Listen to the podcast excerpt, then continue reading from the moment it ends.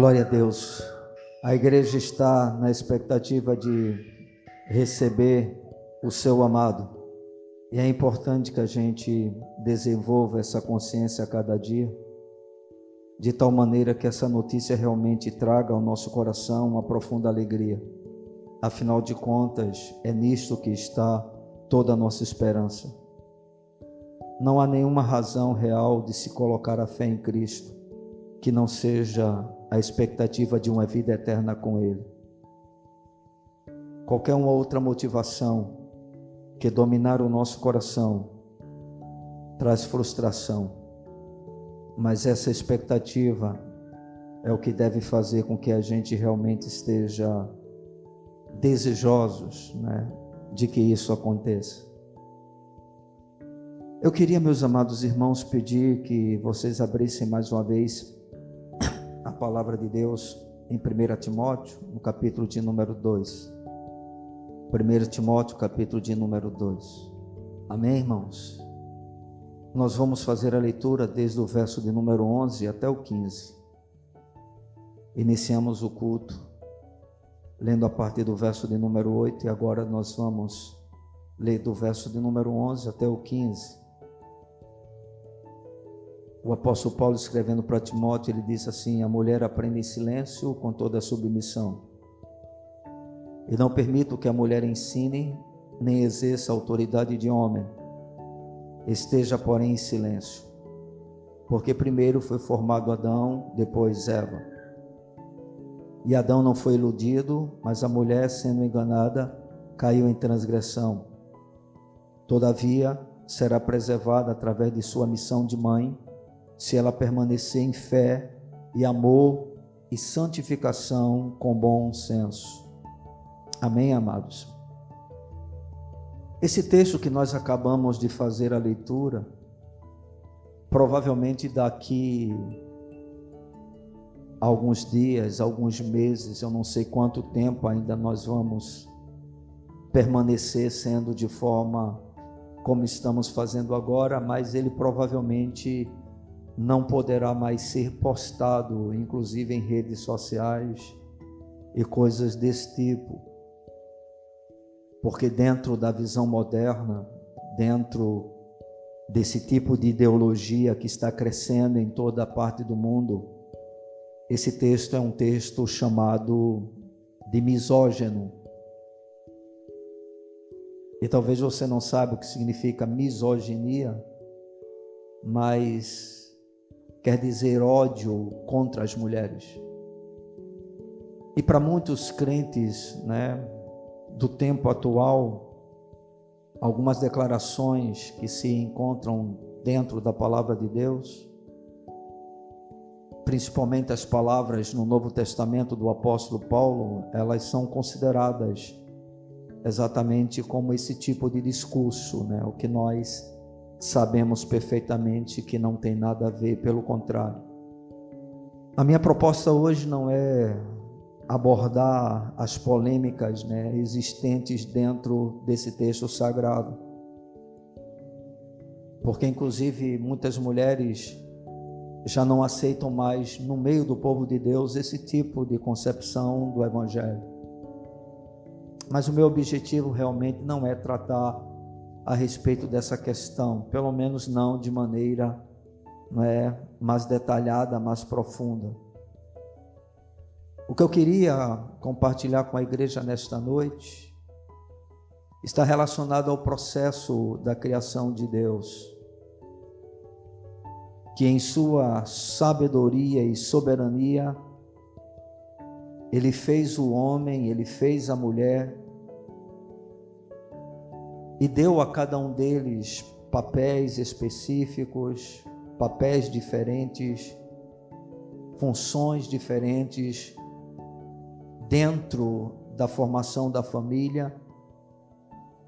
E o que nós observamos na palavra do Senhor é que esse mesmo Deus, de forma graciosa, diferentemente do que algumas ou algumas pessoas, no caso, estão acreditando, Deus concedeu à mulher o grande privilégio da maternidade. ou seja, a capacidade de ser mãe, a honra de ser mãe. E este é um assunto, né, assim como todo assunto que realmente é importante para nós, que a Bíblia ela tem realmente muito a nos ensinar. E é claro que a gente não tem como abordar esse tema de uma forma muito extensa, mas pelo menos nós podemos nesta noite destacar algumas questões relacionadas ao que nós estamos afirmando agora, já que dentro do próprio texto que nós fizemos a leitura, quando o Senhor dá direção né, para Timóteo, como pastor de uma igreja, a respeito do proceder conveniente no culto, parece limitando bastante a participação da mulher, mas o que eu queria chamar a atenção está no versículo de número 15, quando, através de Paulo, o Senhor diz assim: Todavia será preservada através de sua missão de mãe, se ela permanecer em fé e amor e santificação com bom senso.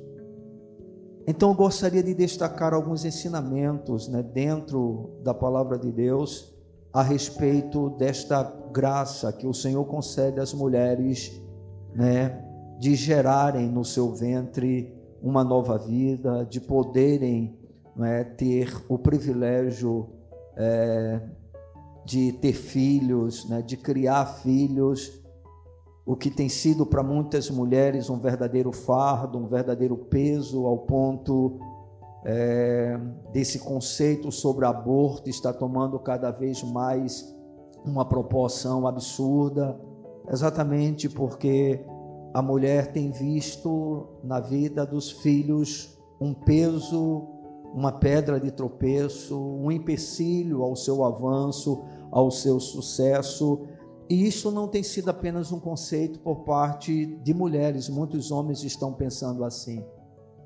Eu já falei em uma outra ocasião que hoje, para alguns casais, é muito melhor ter um cachorro do que ter filhos.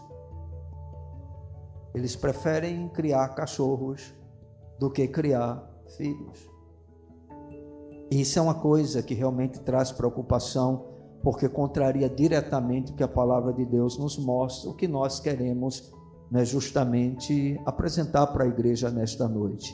Eu queria destacar algumas coisas sobre a maternidade, no caso, não vou nem dizer da mulher, não é? Porque já é exatamente o primeiro ponto do nosso da nossa ministração, irmãos. É uma das coisas que a gente observa dentro das escrituras, e é claro, isso é perceptível desde a criação do homem, desde Adão, tá certo? Que só mulheres engravidam. Não tem jeito. Só mulheres engravidam. Não importa o quanto a ciência avance, não importa o quanto o conhecimento né, do homem num nível científico possa ser aperfeiçoado, a verdade ela é absoluta e só mulheres engravidam. A gente percebe que logo no início da criação, no capítulo de número 3 do livro de Gênesis, o Senhor ele diz algo exatamente para a mulher. Ele diz assim: A mulher disse: Multiplicarei sobremodo os sofrimentos da tua gravidez, em meio de dores darás à luz filhos. O teu desejo será para o teu marido e ele te governará. Então, quando o Senhor criou homem e mulher, ele deu essa dádiva apenas à mulher. O homem ele pode fazer o que ele quiser. Ele pode tomar hormônio, né? Ele pode reduzir os seus pelos através desse tipo de processo ele pode até mesmo conseguir com que o peito cresça um pouco mais, tá certo? Mas ele não pode engravidar. É impossível um homem engravidar. Ou seja, só mulheres podem ser mães. Esse negócio, né, que dois homens, um pode se identificar, ou isso é apenas uma questão de papel, não tem nada a ver, segundo a palavra de Deus. Só mulheres podem ser mães.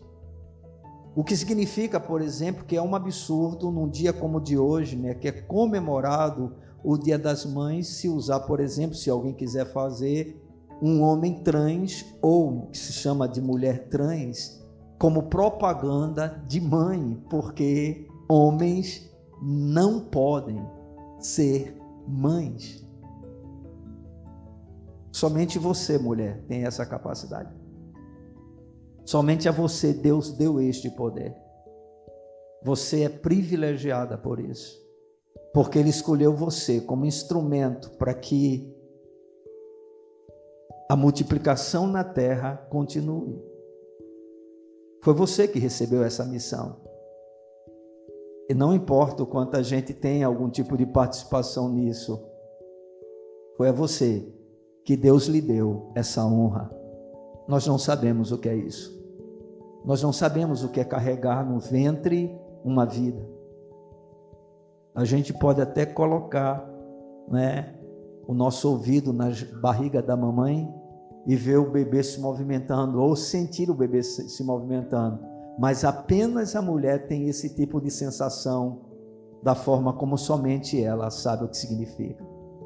Então só mulheres podem ser mães. Na primeira epístola escrita por Paulo à igreja de Coríntios, quando Paulo ele vai tratar no capítulo de número 11 a respeito do uso do véu,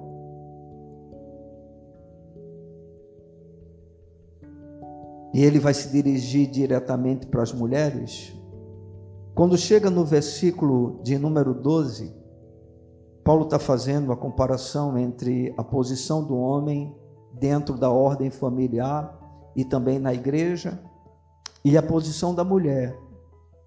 E aí o apóstolo Paulo vai discorrendo e para quando ele chega no versículo de número 12, o apóstolo Paulo ele diz algo muito interessante. Ele diz: porque como provém a mulher do homem, e aí Paulo está pensando lá em Gênesis, quando Deus tirou da costela de Adão, não é?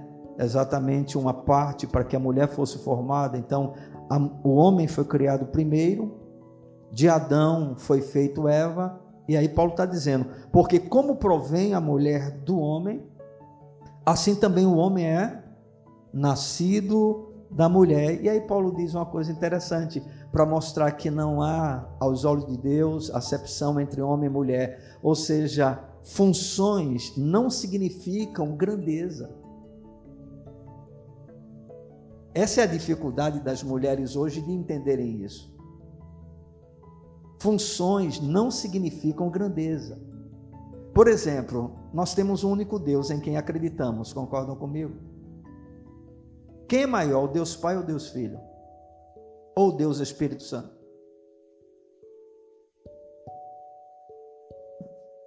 O Pai, o Filho e o Espírito é Deus. Mas dentro do processo tanto criacional, mas principalmente no processo da salvação. Os três, apesar de ser Deus, têm funções diferentes.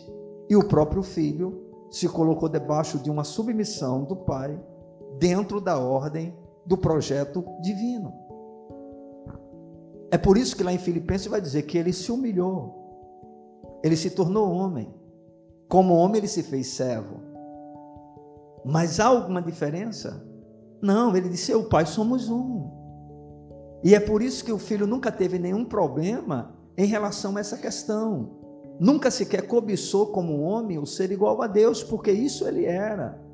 Então, quando Deus fez homem, fez mulher e os fez para que fossem criados uma família, tá certo? A intenção de Deus não era que o homem fosse maior ou mais importante do que a mulher, mas ele delegou funções específicas para cada um e honrou a mulher com o privilégio de ser justamente o instrumento utilizado por ele para que a vida seja gerada dentro do nosso planeta, aqui na Terra. Então, a palavra do Senhor nos mostra nos mostra exatamente isso, que o homem ele é nascido da mulher, apesar da mulher ter procedido do homem.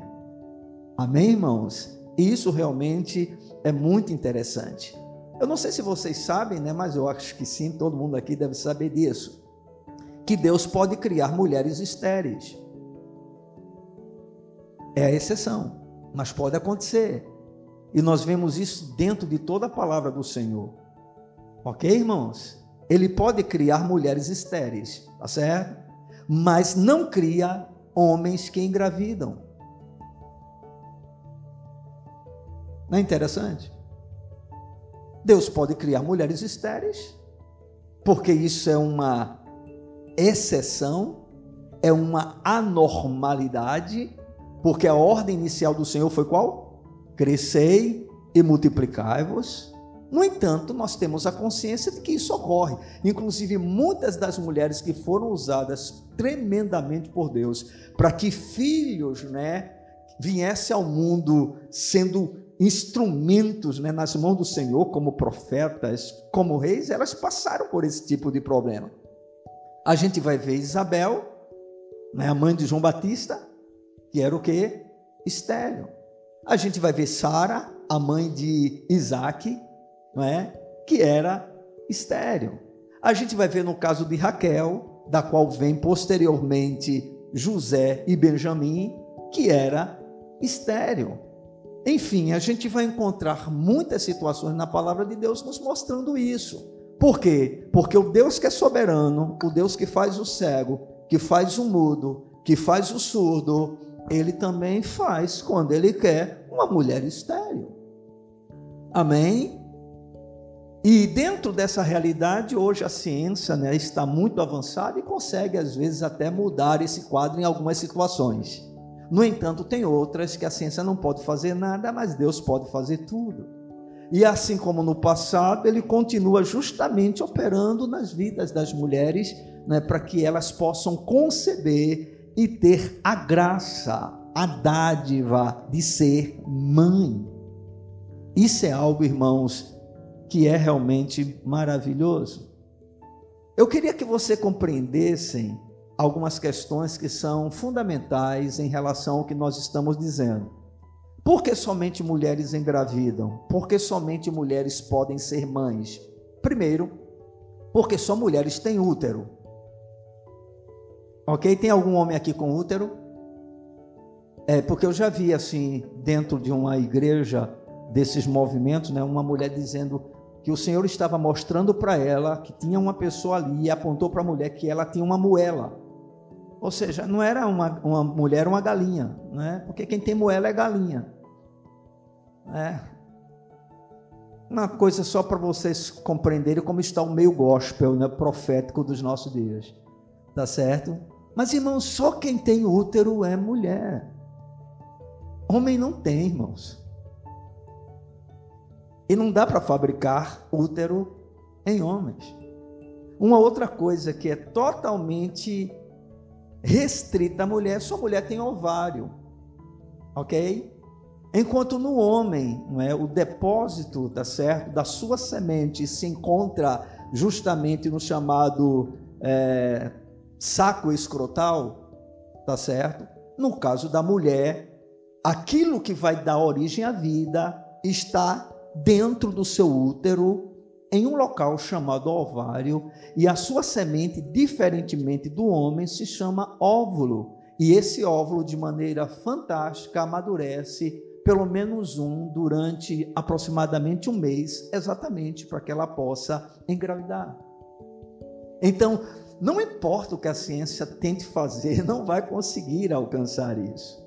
Não é primeiro construir um útero, depois colocar dentro do homem trompas e aí programar para que mensalmente o óvulo amadureça, caia e esteja pronto para ser fecundado, porque é através da união do sêmen masculino com o óvulo feminino que vem o que? A vida. Mas tudo isso acontece no útero materno.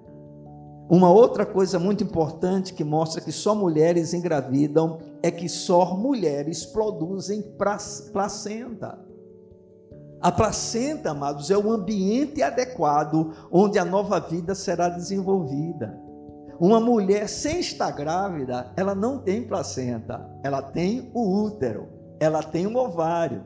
Mas a partir do momento em que o óvulo é fecundado, todo o ambiente é preparado por Deus no útero da mulher, e essa placenta, ela será cheia de um líquido especial que é necessário e fundamental para que a criança ali se desenvolva de tal maneira que ela possa justamente crescer e no tempo certo vir a este mundo. Ou seja, só você, mulher, pode produzir placenta, né? Tem muita mulher que acha que ser mulher, dentro do conceito atual, né, é inferioridade. Não é. Você é privilegiada. Né? É uma pena que muitas não conseguem enxergar isso porque justamente já foram tão envenenadas por esse conceito maldito que vê filho como um atrapalho, que vê filho como fardo, que vê filho como peso, que vê filho como obstáculo ao seu sucesso. Não, amados, não tem coisa melhor do que a gente apenas fazer aquilo que Deus quer que nós façamos, e Deus deu essa tarefa para a mulher. O homem não pode substituí-la. Um homem pode até inventar, né, de ser uma arrumadeira. É estranho, né? Hoje tem muitos cozinheiros, né? Que também é, é muito bom. Né? Olha, calma aí, irmãos, eu estou dizendo nada em relação ao homem que cozinha, tá bom? No nome de Jesus, tá certo? Mas essa é uma tarefa a priori de mulheres, não é? A mulher tem um talento especial para isso, tá certo? Mas o que é que nós estamos mostrando? Que o homem, ele pode realizar muitas tarefas de mulheres, tá certo? E ninguém vai cair a mão por causa disso ou vai deixar de ser homem, pelo menos, né? Se realmente é, tiver a consciência de quem ele é, tá bom? Se você tem consciência de que você é macho, tá certo? Então isso não vai ser mudado. Ok, amados? Pode ficar tranquilo, você não vai desmonhecar por causa de algumas coisas, tá certo? Mas, amados irmãos, o que nós estamos tentando mostrar, tá certo? É que tem coisas que não importa, você não vai conseguir fazer, tá certo? Porque o seu organismo, a maneira como você foi criado, tá certo? Não pode, não permite que aconteça determinadas coisas com você. Então tudo bem, você pode dizer assim, eu quero mudar de sexo. É um problema seu, é um direito seu, o corpo é seu, você faz o que você quiser. Entendeu? Você pode se rebelar contra Deus, mas não adianta, você vai morrer dizendo eu quero ser mãe e nunca vai ser.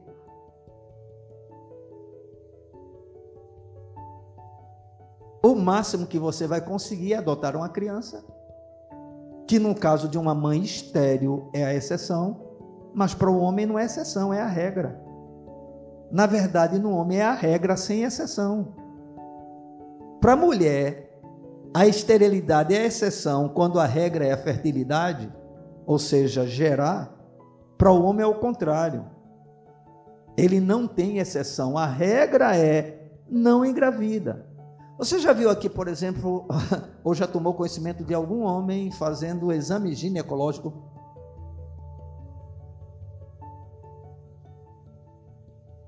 Hã? Abra as pernas aí. Para eu lhe examinar. Não tem, irmão. E deixa eu dizer mais: mesmo que ele produza, a ciência produza uma vagina, não é porque a cirurgia permite que faça um corte lá, faz um buraco. Mas ele não vai para ginecologista porque não tem o que examinar lá dentro. Tem que ver só se tem alguma coisa podre lá, né? Mas útero não tem ovário. Olha, não, agora você vai fazer uma esterectomia, né? Porque eu descobri que tem um câncer no seu útero. Você vai ter que tirar tudo. Não tem. Ele não vai ter útero nunca. Ele não vai ter trompa nunca. Ele pode até, naquele buraco que ele fez, receber o esperma de outro homem, no seu processo de sodomia. Dali do mesmo jeito. Não pode ficar, não pode gerar nada, não pode fecundar nada, não tem nada. Essa é a realidade. Que alguns insistem em dizer que não é bem assim. Irmãos, o que Deus fez é perfeito e ele não muda, irmãos. Não muda, irmão. Deixa o mundo aí ficar se desesperando, tentando arrumar uma nova verdade. Não existem novas verdades. A verdade é absoluta. E somente mulher engravida. Uma outra coisa que somente mulher pode fazer, e por isso que somente mulher pode ser mãe, é que somente ela amamenta. Amém? É por isso que ela tem, né? Quando chega uma determinada idade, ela cresce, a criança vai crescendo. E até um determinado período, menino e menina, você praticamente não percebe diferença nessa área. Quando vai chegando uma determinada idade, o que é que vai acontecendo? Os seus seios começam a despontar. Ok? E qual o objetivo disso, principalmente? É que ela está sendo preparada para a sua função de mãe. Porque quando ela tiver a dádiva de engravidar, e isso deve acontecer segundo os moldes bíblicos, ou seja, entre casais casados, né? E aí eu me dirijo exclusivamente para o povo de Deus, porque a palavra de Deus é para o seu povo. De fato, o mundo não tem nenhuma necessidade de aceitar isso. Mas é problema do mundo. Só que Deus tem um povo. E para esse povo, ele fala através da sua palavra. E para esse povo, a sua palavra é verdade absoluta. Para esse povo, esse povo crer nessa palavra. Estão entendendo, irmãos? Então não importa o que o homem ele possa fazer, ele não vai conseguir amamentar, não é? Vamos supor que ele deixou o peito dele crescer, né, achando que isso o torna uma mulher. Entendeu? E aí adota uma criança. E ele vai ficar, tome, neném, tome, neném, sai leite, sai leite, sai leite. Vai sair alguma coisa? Não, o que ele pode é enrolar, bota uma mamadeira aqui pelo canto e diz: oh, que sensação, eu sou mãe. Oh, tolo, você continua sendo homem. Você pode se achar que é mulher, pode declarar que é, a sociedade pode reconhecer que você é, mas você não é, e pronto.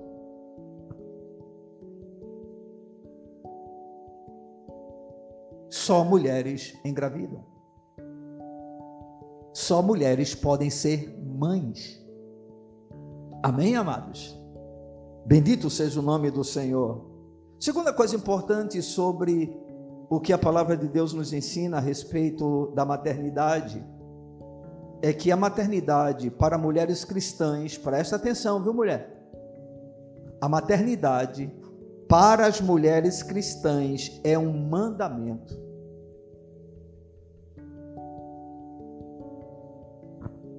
Engravidar para uma mulher cristã casada não é opcional.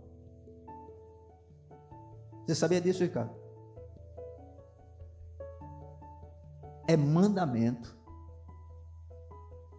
Nós podemos perceber isso, primeiro no livro de Gênesis, no capítulo 1, 27 e 28, a ordem que a gente até já falou. Né? Eu poderia citar, sem você abrir as Escrituras, né? que diz: Criou Deus, pois o homem à sua imagem, a imagem de Deus o criou, homem e mulher os criou, e Deus os abençoou e lhes disse: Sede fecundos, multiplicai-vos, enchei a terra e sujeitai-a. Aí você diz assim: não, mas quando o Senhor falou isso, a terra estava muito vazia. Não, irmão, isso continua sendo até hoje. O propósito do casamento não é apenas um propósito egoísta, onde você vai gozar de sexo, onde você só vai ter prazer, que é o que alguns querem, né? Hoje tem casamentos bem modernos. Quer dizer, casamento não, né? Ajuntamento moderno. O cara fica na casa dele, a mulher fica na casa dela e os dois só se juntam para terem sexo.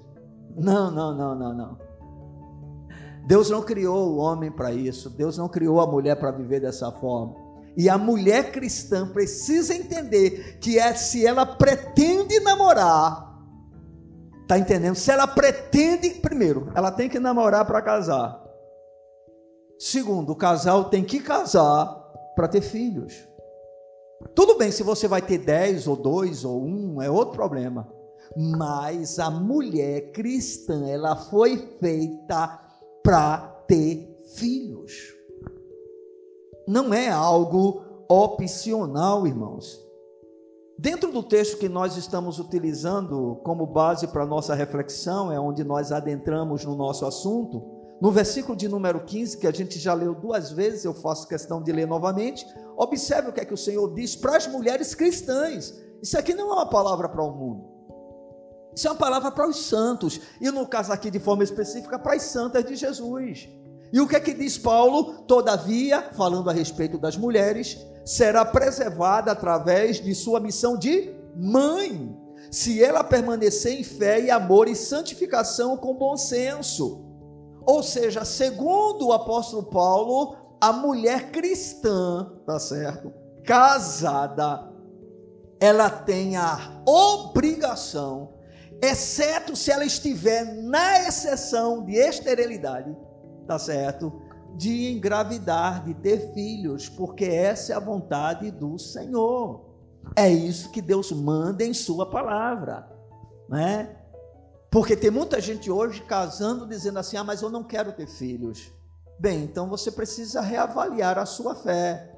Porque, segundo o apóstolo Paulo, esse é um ato de fé. Observem dentro do próprio texto: todavia será preservada através de sua missão de mãe, se ela permanecer em fé. Ou seja, Paulo está dizendo: a fé da mulher cristã está relacionada ao seu desejo de engravidar, de ter filhos.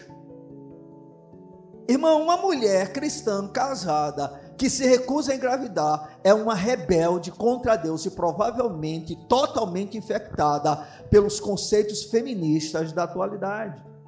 Ah, mas é porque menino, criança dá muito trabalho. Se você não quer ter trabalho, não case. Deixe de ser egoísta. Escolha o celibato.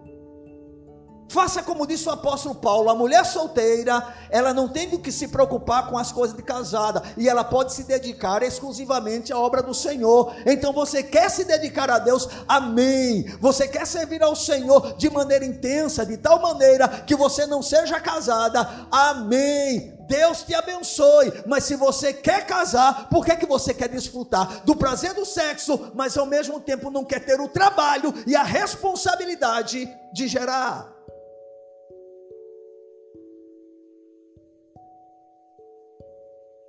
Um conhecimento, irmãos, melhor das Escrituras destrói muitos dos conceitos e ideias que estão no meio do povo de Deus, onde pessoas que se dizem cristãs, tá certo?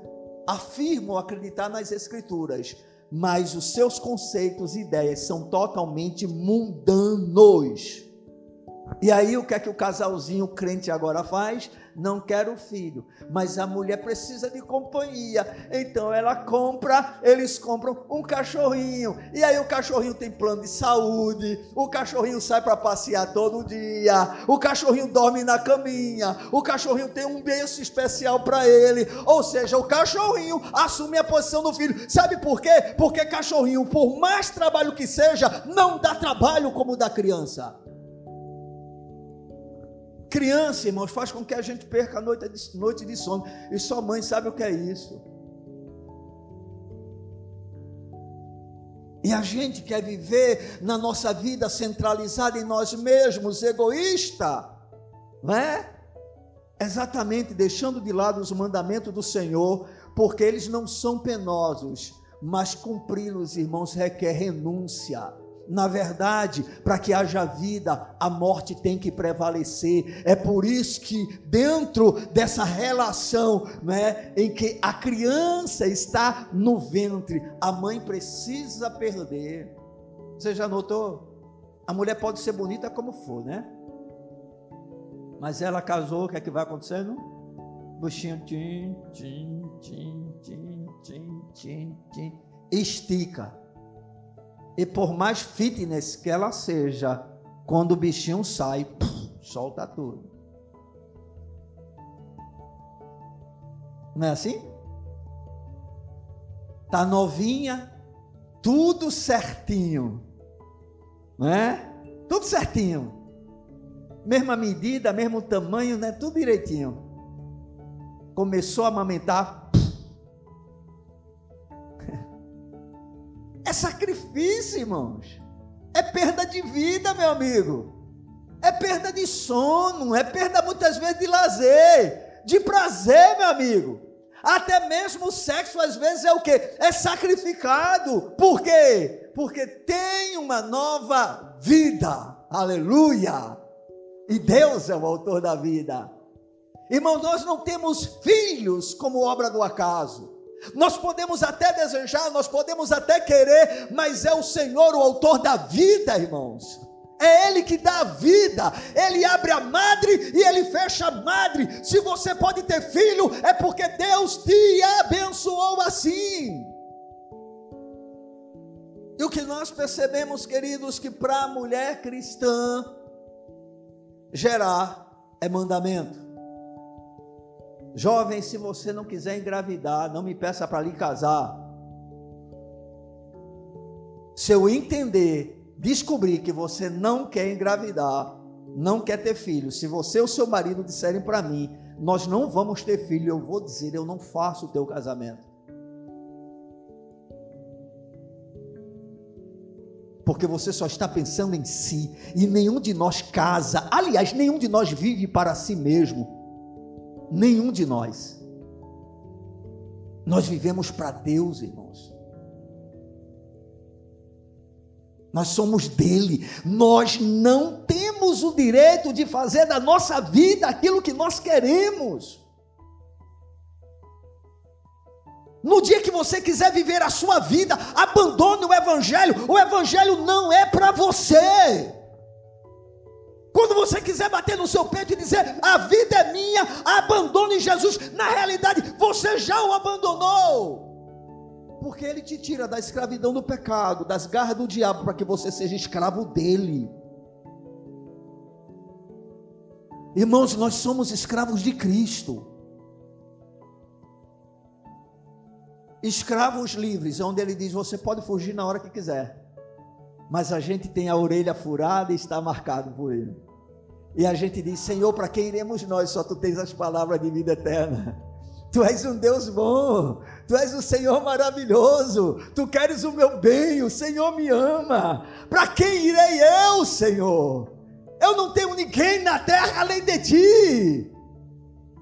Oh, irmãos, é uma submissão, irmãos, por amor, por gratidão. O cristão não obedece ao Senhor porque ele é obrigado, ele obedece porque ele o ama e porque ele ama o Senhor, porque o Senhor o amou primeiro. A maternidade é mandamento, quer você goste, quer não, quer você aceite, quer não. Irmãos, a Bíblia não se preocupa se você aceita. Você não vai mudar em nada a Deus. Deus não vai descer ao seu padrão. O Evangelho, o poder dele é tão profundo que quando nós realmente acreditamos nele, nós é que nos moldamos ao padrão da palavra do Senhor. Se é o Evangelho de Cristo pregado, se é a palavra de Deus proclamada na sua íntegra, nós é que nos rendemos a ela porque somos servos. Amém? Bendito seja o nome do nosso amado Cristo. A mãe cristã, queridos, que possui as qualidades da fé, do amor, da santificação com bom senso, ela faz contribuição inestimável para a obra de Cristo. Para as mulheres novas que são mães, o maior investimento que você faz no reino de Deus é criar os seus filhos para o Senhor. Amém? A maior atividade de uma mulher de Deus, primeiramente, é cuidar da sua família.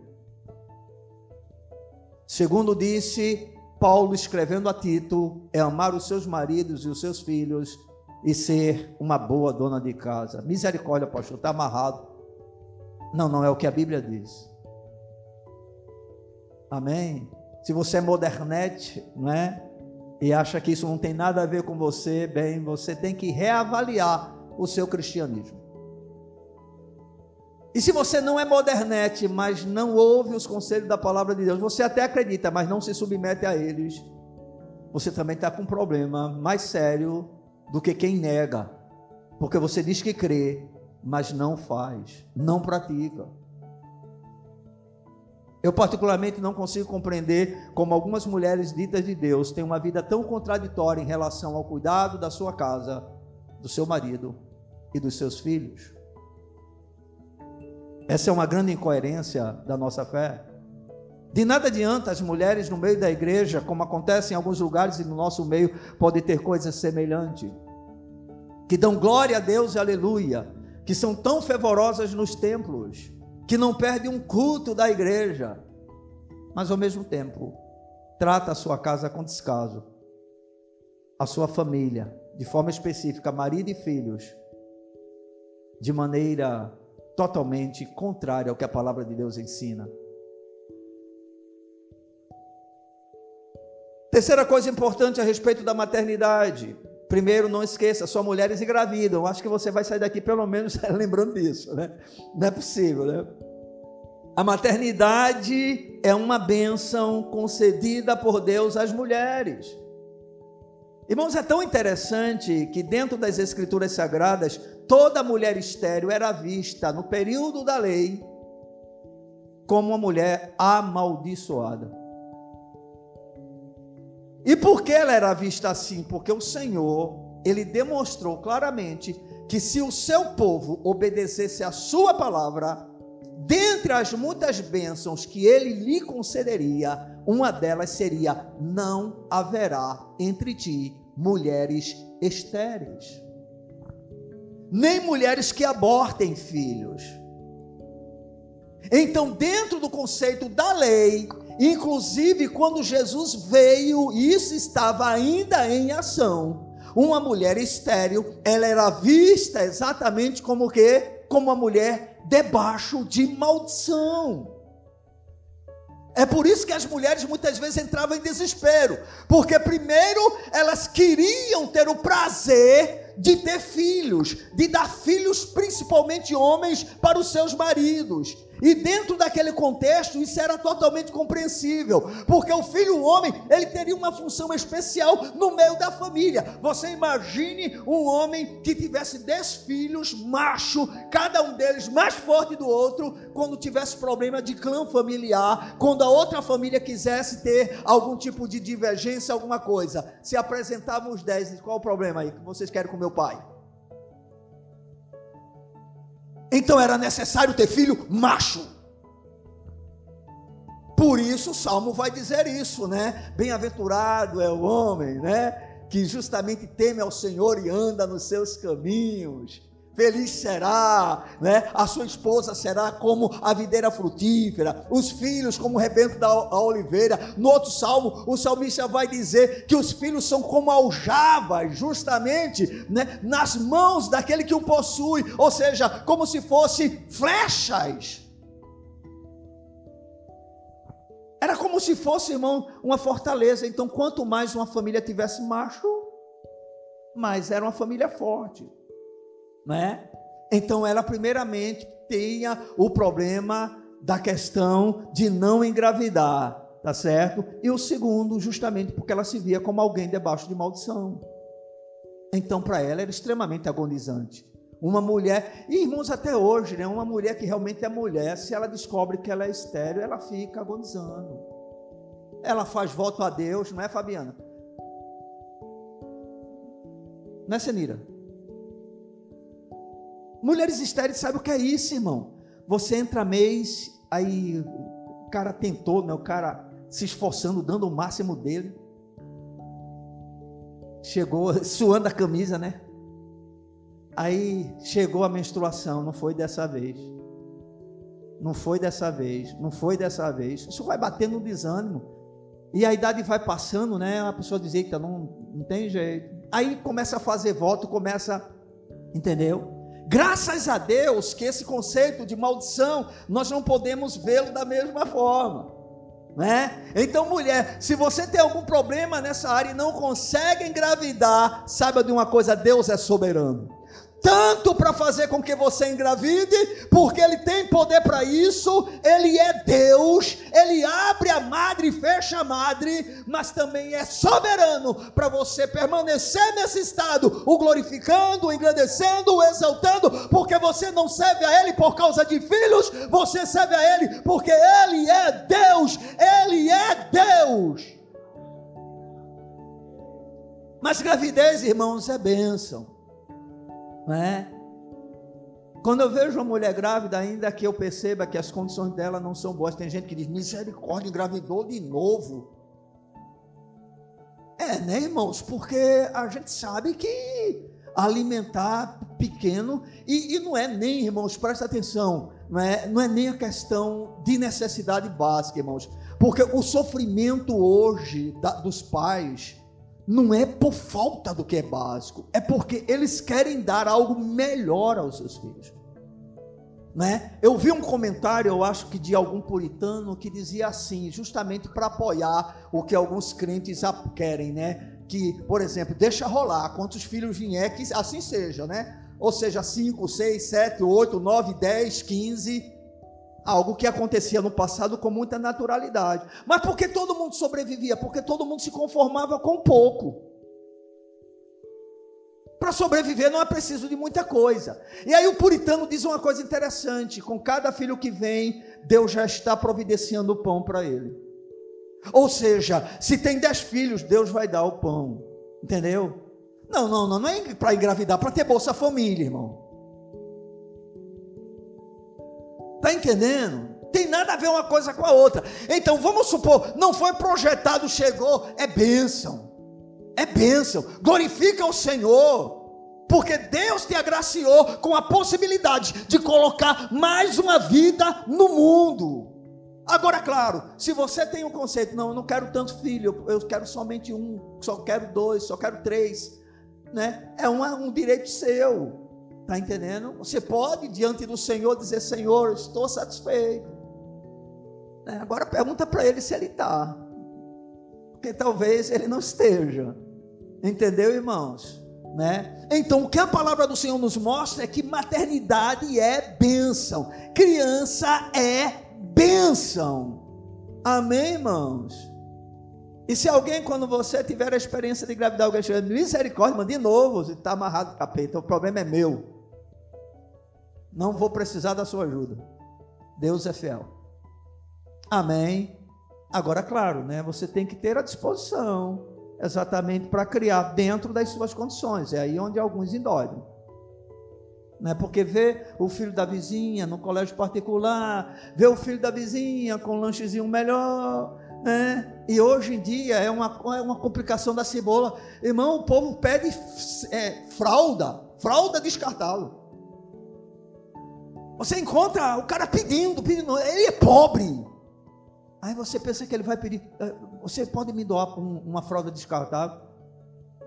Meu, meu, tem vergonha, vai, compra uma fralda de pano e vai, manda a tua esposa lavar. Achou que absurdo isso. Os meus filhos foram criados assim, porque na época não tinha essa moleza que se tem não. E nenhum deles nunca ficou cheio de assadura, nunca ficou com problema, não. Era todo dia, estava lá as fraldinhas tudo estendida. Haja fralda, meu filho, porque mija e faz aquilo, né? Que a gente sabe. É um atrás do outro. E era criado. Entendeu, irmãos? Então o problema não está na, na questão de não poder, está naquilo que nós estamos querendo que os nossos filhos tenham. E sabe por que a gente se baseia nisso? Por causa desse sistema maldito consumista que nos leva a acreditarmos dessa maneira. Irmãos, pode prestar atenção, muitos dos nossos desejos não têm nada a ver com necessidades nossas. Mas é porque a gente vê, a gente é estimulado e a gente quer fazer. E aí é onde mora o problema. Mas nunca veja filho como maldição. Filho é bênção. Amém, amados? E o Senhor disse que nos abençoaria assim. A quarta observação que eu quero fazer a respeito da maternidade é que foi dada para as mães a honrosa tarefa mas ao mesmo tempo difícil do cuidado dos filhos. O cuidado dos filhos é prerrogativa principal das mães. É ela que passa mais tempo com eles. É ela que tem uma carga maior sobre a sua vida. Você já viu algum pai com os peitos todo arrancado pedaço por amamentar? Não, meu velho. Quem fica é a mulher. E dói, viu? Eu fico imaginando assim. Eu digo, Senhor, tu sabes por que escolhestes as mulheres para engravidar e ter filho?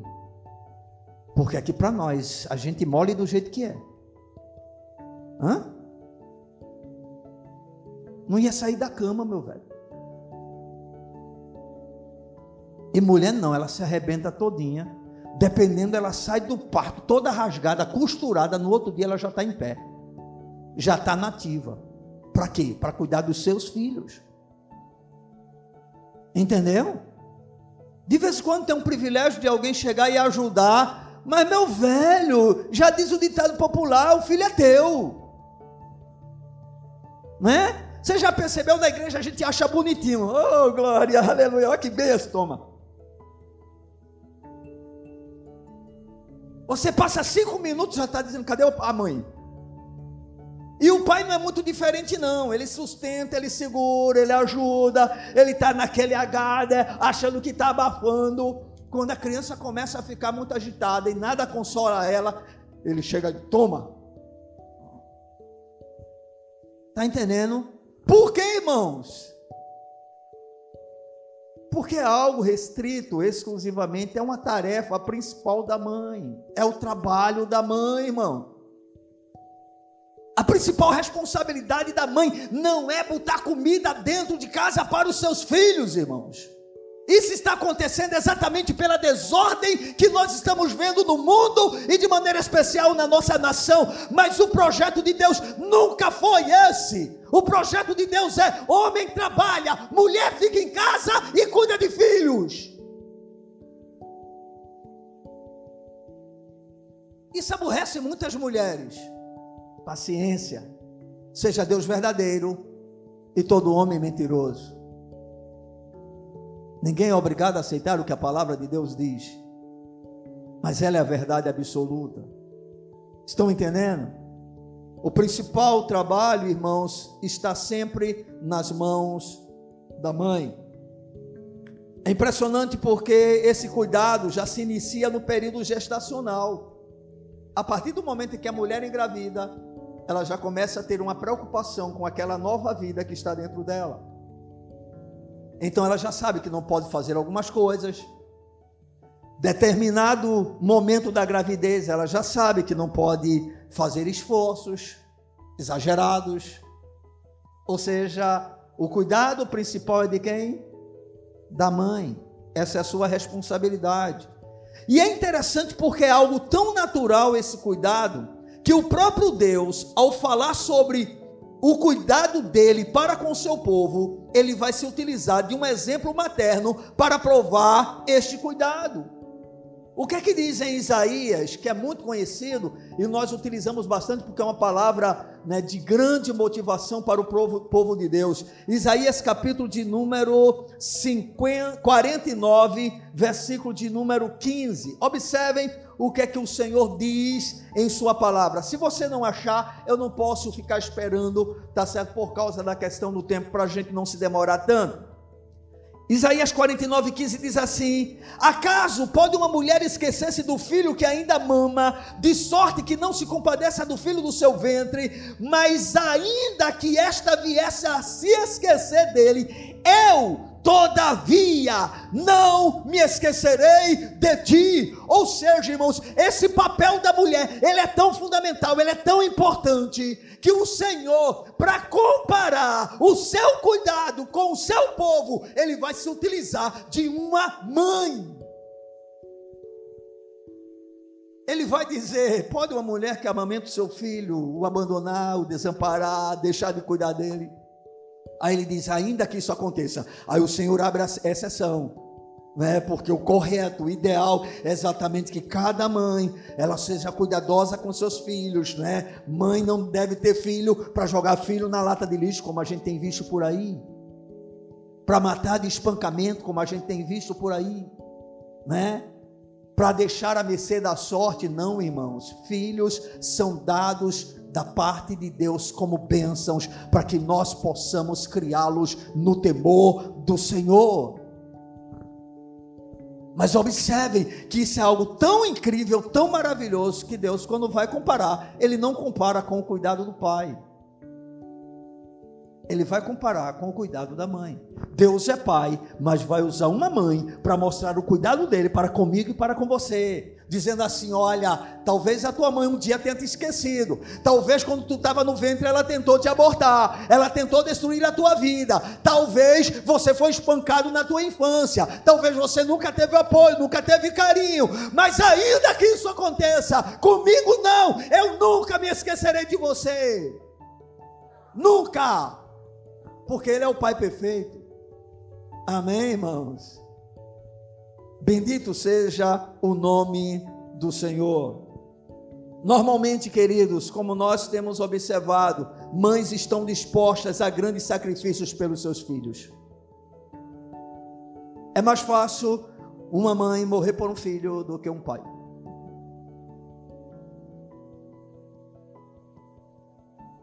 Ela vira, como diz a palavra de Deus, uma ursa roubada dos seus filhos.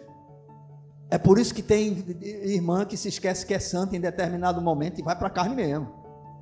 Né? Eu não concordo não, mas é o instinto materno.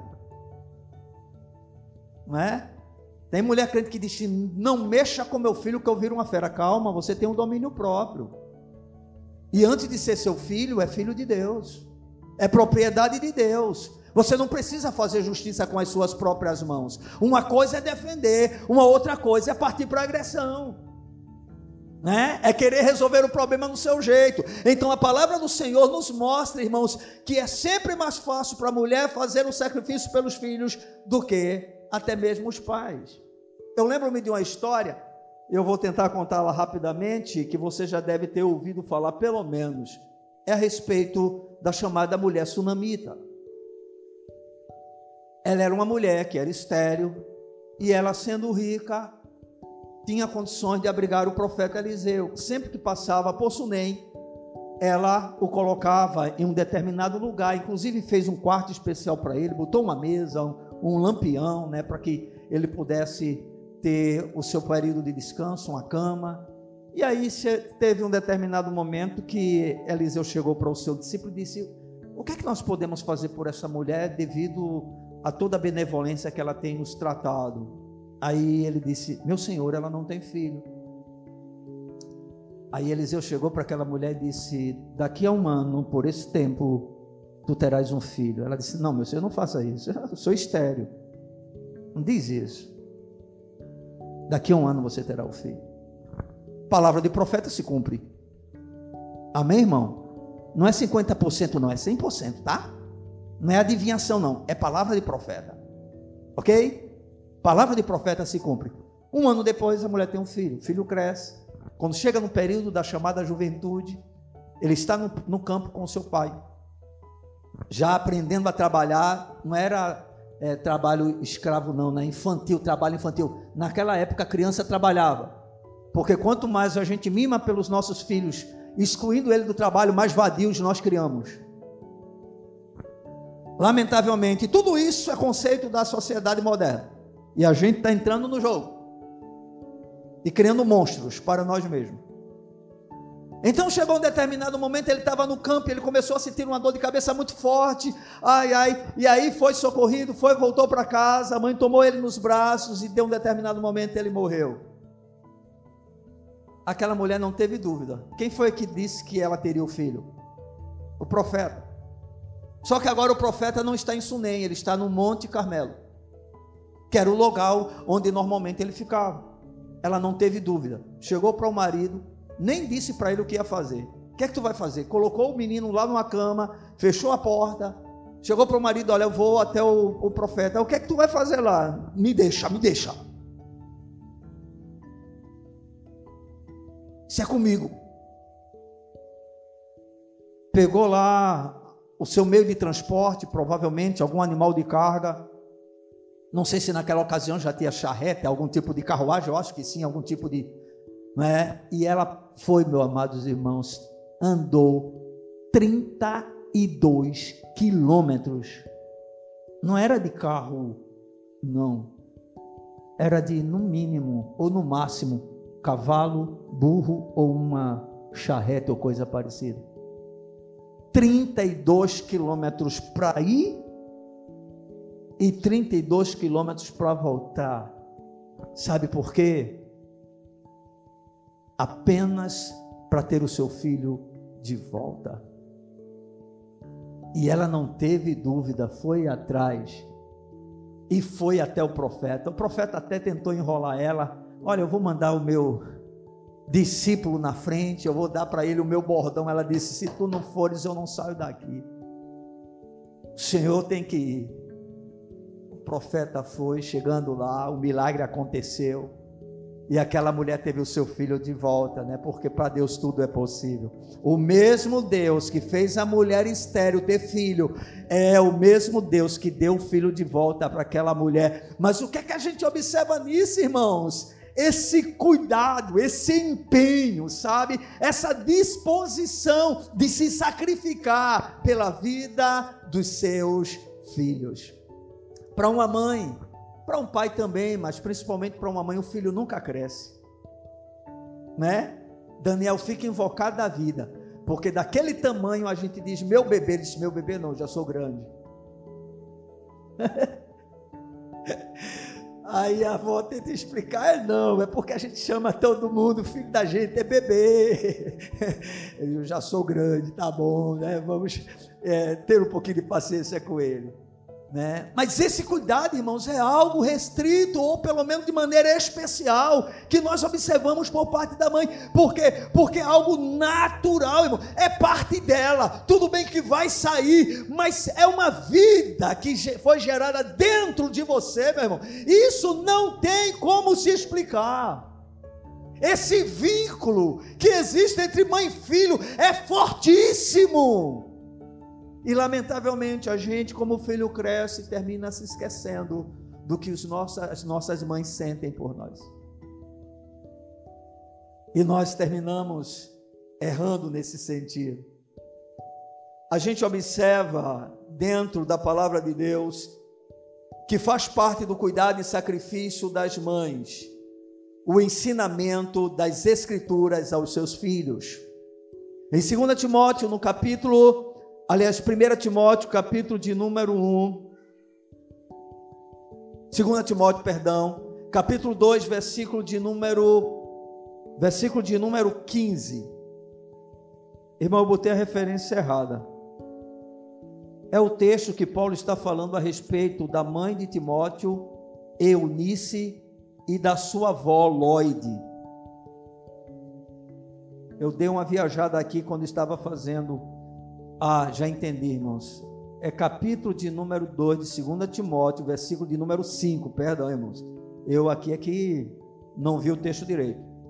Né? O apóstolo Paulo, depois de introduzir a sua segunda epístola, ele vai falar a respeito de Timóteo, da sua satisfação pela vida de Timóteo, e quando chega no versículo de número 5, ele diz assim: Pela recordação que guardo de tua fé sem fingimento, a mesma que primeiramente habitou em tua avó Lóide, em tua mãe Eunice, e estou certo de que também em ti, ou seja, Timóteo era o que era, tendo uma participação toda especial, tanto da sua avó Lloyd, como também da sua mãe Eunice, o que mostra que uma das responsabilidades principais das mães é ensinar os filhos no caminho em que deve andar. E eu particularmente creio que é este tipo de cuidado que as mães têm com os seus filhos que levou justamente os filhos daquela mulher de Provérbios, no capítulo de número 31, no versículo de número 28, fazerem a seguinte declaração, ou pelo menos o que o sábio está dizendo a respeito da mulher sábia. Diz assim: Levantam-se seus filhos e lhe chamam ditosa, seu marido a louva, dizendo: Muitas mulheres procedem virtuosamente, mas tu a todas sobrepujas. Ou seja, aqui nós estamos vendo um exemplo de uma mulher de Deus, temente ao Senhor e que se empenha em viver a realidade da Sua palavra. Presta atenção, mãe. A sua maior obrigação não é prover entretenimento para os seus filhos, não é prover diversão para ele. A sua maior obrigação é ensinar o seu filho, os seus filhos, no caminho em que eles devem andar. Não apenas com a palavra escrita, mas sobretudo com o testemunho de vida. Porque eu volto a insistir, fica muito difícil a gente querer que os nossos filhos vivam aquilo que nós mesmos não vivemos.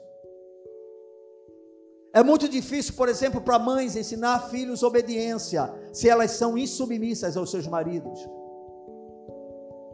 Muito da rebeldia que nós temos hoje nos nossos filhos é consequência do comportamento das mães em relação aos seus maridos. Lamentavelmente, mas é uma realidade. Como a mãe exigir do seu filho obediência e submissão, se o filho vê na postura da sua mãe uma rebeldia contra o pai delas, ou dele, no caso, não vai funcionar não vai ter efeito. E para a gente, irmãos, encerrar essa reflexão, nós queremos ainda destacar uma outra verdade que trata, que fala a respeito da maternidade, apenas para nossa para ajudar o nosso entendimento. Não se esqueçam, só mulheres engravidam. Não se esqueçam, a maternidade para mulheres cristãs é um mandamento. A maternidade é uma bênção concedida por Deus às mulheres. A mãe, ela tem a difícil, mas honrosa tarefa de cuidar dos seus filhos. E por fim, queridos, as mães devem ser honradas. Amém. Êxodo capítulo 20, versículo de número 12. O Senhor se preocupou tanto com essa questão que estabeleceu isso como mandamento. No capítulo de número 20, o verso de número 12, quando o Senhor está dando a lei para o seu povo através de Moisés, o quinto mandamento, ele diz: honra teu pai, mas não é somente o pai, o que mostra que pai e mães devem ser honrados, o que mostra que pai e mãe estão dentro da família em uma posição de autoridade sobre os filhos. Honra teu pai e tua mãe, para que se prolongue os teus dias na terra que o Senhor teu Deus te dá. Isso aqui é maravilhoso, irmão, porque, segundo o apóstolo Paulo vai afirmar lá em Efésios, no capítulo de número 6, versículo de número 2, este é o único mandamento, claramente com uma promessa. Ou seja, bons filhos, a tendência natural é que estejam debaixo da bênção do Senhor. E é interessante que o princípio ele é tão valioso que ele serve tanto para pessoas que temem a Deus do que para pessoas que também estão lá no mundo. Mãe deve ser honrada, porque somente filhos insensatos desprezam a sua, a sua mãe. Somente quem não tem juízo, e no caso do cristianismo, talvez não seja crente. Um filho rebelde, um filho desobediente, um filho que trata mal a mãe, é muito provável que não tenha nascido de novo ainda, se se considerar crente. Porque filhos cristãos honram aos seus pais e de maneira específica a mãe. É mais difícil honrar a mãe do que o pai. Por quê? Porque com a mãe há um convívio mais íntimo e quanto maior a intimidade, mais o relacionamento se afrouxa. Quem é que bate mais nos filhos, normalmente? Por quê? Porque é a bichinha que tem que aguentar a malcriação dele todos os dias, meu amigo. Não é brincadeira, não. Tem hora que cansa. Não faça, não faça, não faça. Aí o pau come.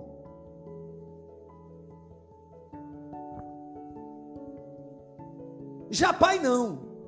Eu só me lembro de uma surra que eu levei do meu pai.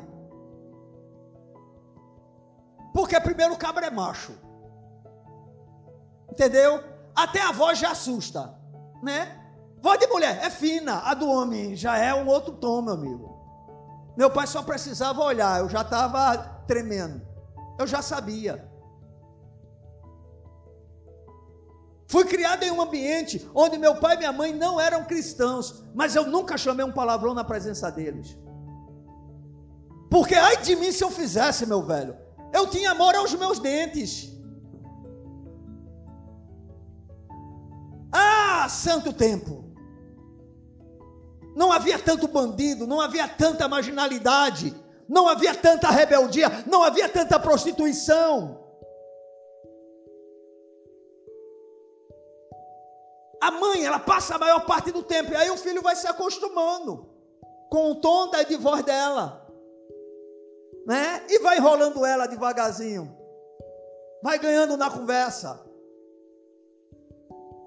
E aí termina perdendo muitas vezes a sua autoridade. E aí, se o filho não for crente, ele vai montar. Porém, um filho crente, ele vai entender que, independente de qualquer coisa, ela pode ter 100 anos, é a sua mãe. E você vai respeitá-la. Amém? Algumas pessoas estranham, né? Porque eu só chamo mãe e senhora. Faço parte de uma geração que os meus filhos já têm dificuldade de me chamar de Senhor. E os meus netos, a batalha já está maior. Eu só vejo ele dizendo para mim, tu, tu, eu olho assim para ele, esse tamanho de gente me chamando de tu. Porque para mim é estranho, irmãos. Eu tenho 59 anos de idade. Aonde eu chegar é benção manhinha. Não faço mais com meu pai porque ele já se foi. Mas tem que se ter respeito, irmão. Esse negócio, a gente pinta e borda com a mãe, aí chega no dia de hoje, ó oh, mamãe querida. Tem gente que deixa até de vir para a igreja para ir para a casa da mamãe. Eu vou passar com a minha mãe.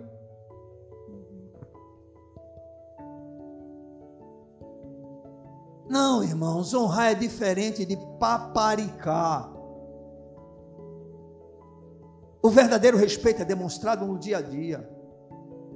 O verdadeiro respeito é demonstrado nas mínimas coisas. Tá bom, se você acha que deve justamente fazer algo extra pela sua mãe, presenteando, sei lá o que, faça. Quer almoçar na casa dela no dia de hoje? Tranquilo, normal. Mas o que o Senhor deseja de você é que você a honre.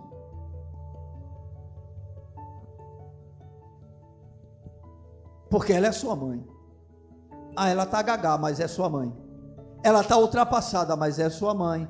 Ela não sabe nem mexer no celular, mas é sua mãe. Não é para você zombar dela.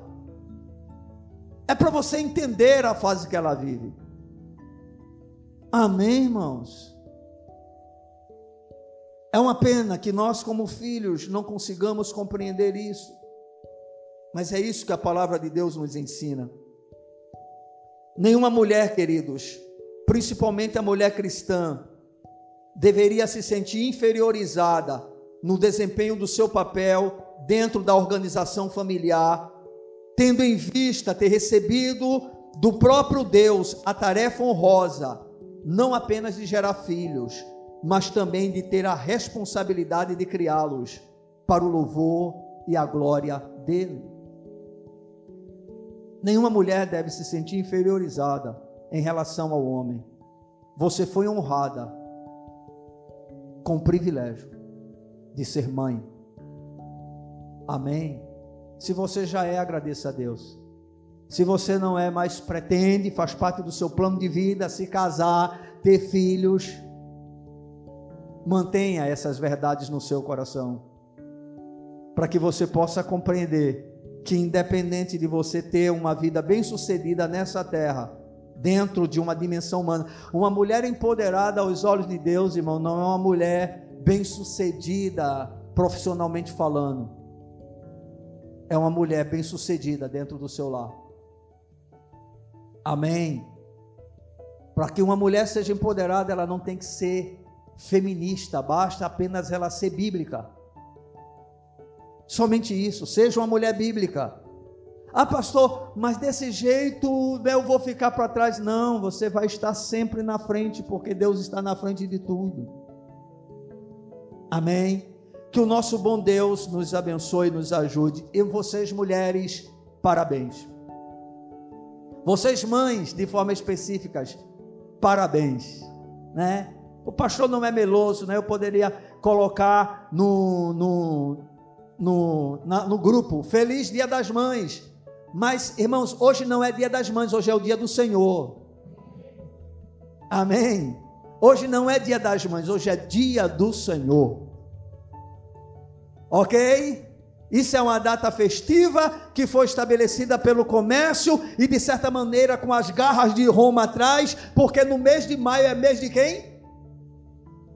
Os irmãos não se lembram mais de Roma? Chiquinho, por favor, diga, você que foi beato.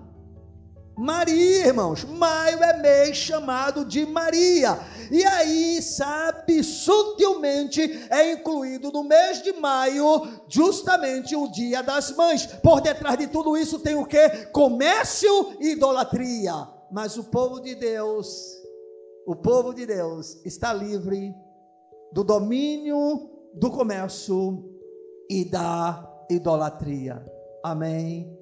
Mães devem ser honradas, não idolatradas. Amém? Não idolatradas, honradas. Certo? Porque são apenas instrumentos nas mãos de Deus que Ele utilizou para que a gente estivesse aqui. Agradeça a Deus pela sua mãe. Você deve a Deus e a ela a sua vida, a sua existência. Você poderia ter sido abortado, mas Deus te poupou através da tua mãe. Amém, irmãos? Vamos ficar de pé na presença desse Deus que é um Pai maravilhoso, mas que entende perfeitamente o que significa ser mãe. Amém, amados?